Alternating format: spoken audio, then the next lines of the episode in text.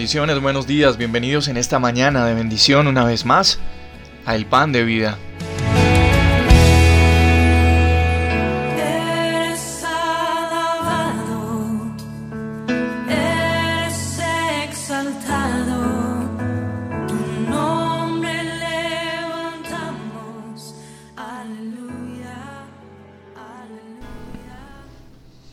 Hola, bendiciones para todos. Espero que hayan podido pasar un domingo muy, pero muy bendecido por el Señor. Em, y que podamos cerrar con una reflexión bien especial este, eh, esta tarde, ya que em, durante la semana hemos estado hablando, gracias a Dios, el mismo Señor nos ha llevado a, unas reflexiones en torno a un mismo tema, a la oración, sus características, algunos requisitos, algunos eh, aspectos que, debemos tener en cuenta para tener una oración exitosa y, en los dos últimos días eh, tuvimos la oportunidad de hablar de, eh, la paciencia y en la carta a Santiago el capítulo 1 el verso 2 y 3 dice lo siguiente hermanos míos Tened por sumo gozo cuando os halléis en diversas pruebas, sabiendo que la prueba de vuestra fe produce paciencia.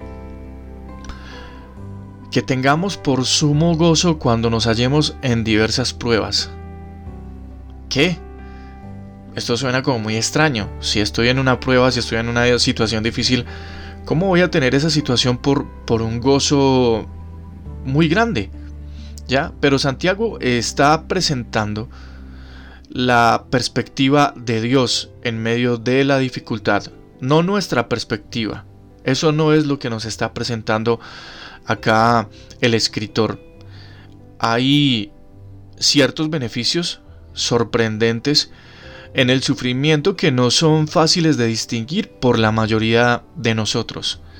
Ante todo, necesitamos entender que este pasaje no dice que debamos estar felices por el dolor. Allí no dice eso, sino que nos regocijemos por las bendiciones que acompañan al sufrimiento. La frase tened por, esas dos palabras, significa que debemos evaluar.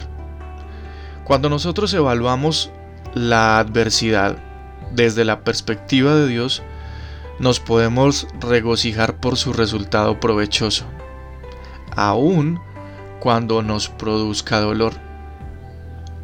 Humanamente hablando, aquí, en confianza entre nosotros, las pruebas duelen, pero desde el punto de vista de Dios, nos ayudan. Para gozarnos en las pruebas es necesario entender el propósito para el cual Dios las creó. No importa cuál sea el origen de, de esas mismas situaciones, nosotros podemos saber que el Señor quiere usarlas para poner a prueba nuestra fe y producir así paciencia y madurez espiritual en nosotros. Qué buena falta nos hace. Dios ha ocultado en cada situación difícil, en cada prueba, él ha ocultado así como un tesoro, como una gema, como una piedra preciosa para mejorar nuestro carácter. Y dependerá de nuestra respuesta el recibirla o no. Quienes desean realmente ser transformados a la imagen de Jesús pueden regocijarse por los muchos beneficios que acompaña el sortear diferentes situaciones. ¿Qué me dices tú en medio de todo esto? ¿Tu necesidad de conocer a Dios y de ser transformado por Él supera el temor al sufrimiento? Ninguno de nosotros quiere experimentar el dolor, pero ya que es una realidad inevitable, ¿por qué no responder de una manera que produzca un beneficio eterno? Esta reflexión quiero dejarla contigo ya en esta tarde, cerrando una semana que ha sido muy provechosa, muy beneficiosa, que a lo mejor ha estado llena de dificultades en algún área, pero que Dios nos ha hablado acerca de la oración, de las instrucciones, de una fórmula, de la paciencia, de la constancia.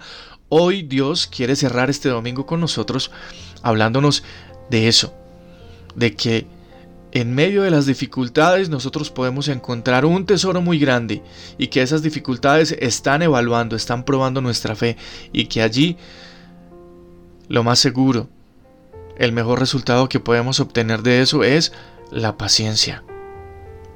En perspectiva, si aprendemos a mirar cada dificultad como la miraría Jesús, entonces el beneficio que vamos a sacar de allí es mucho.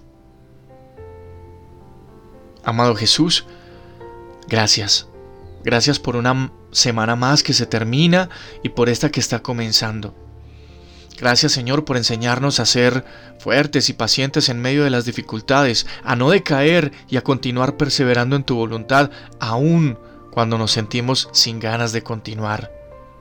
Por favor, ayúdanos a recordar que siempre tú puedes más y que tu poder es mayor que cualquier circunstancia en nuestra vida. Jesús, te damos gracias por las bendiciones de nuestra familia, del empleo, del alimento, de nuestra casa, de la salud. Te damos gracias. Y por favor, extiende tu mano sobre aquellos que te necesitan. Y esta semana anhelamos en ti poder ver con nuestros propios ojos tu gloria, tu poder y tus respuestas en nuestra vida. Gracias Jesús. Amén. Esto es el pan de vida. Comenzando eh, una semana, una semana más y terminando una semana de bendiciones y en victoria. Por favor, cuídense mucho. Un abrazo y bendiciones a todos. Dios imparable, Dios de imposibles, inigualable, eres invencible, Dios imparable, Dios de imposibles, inigualable, eres invencible, no tengo temor,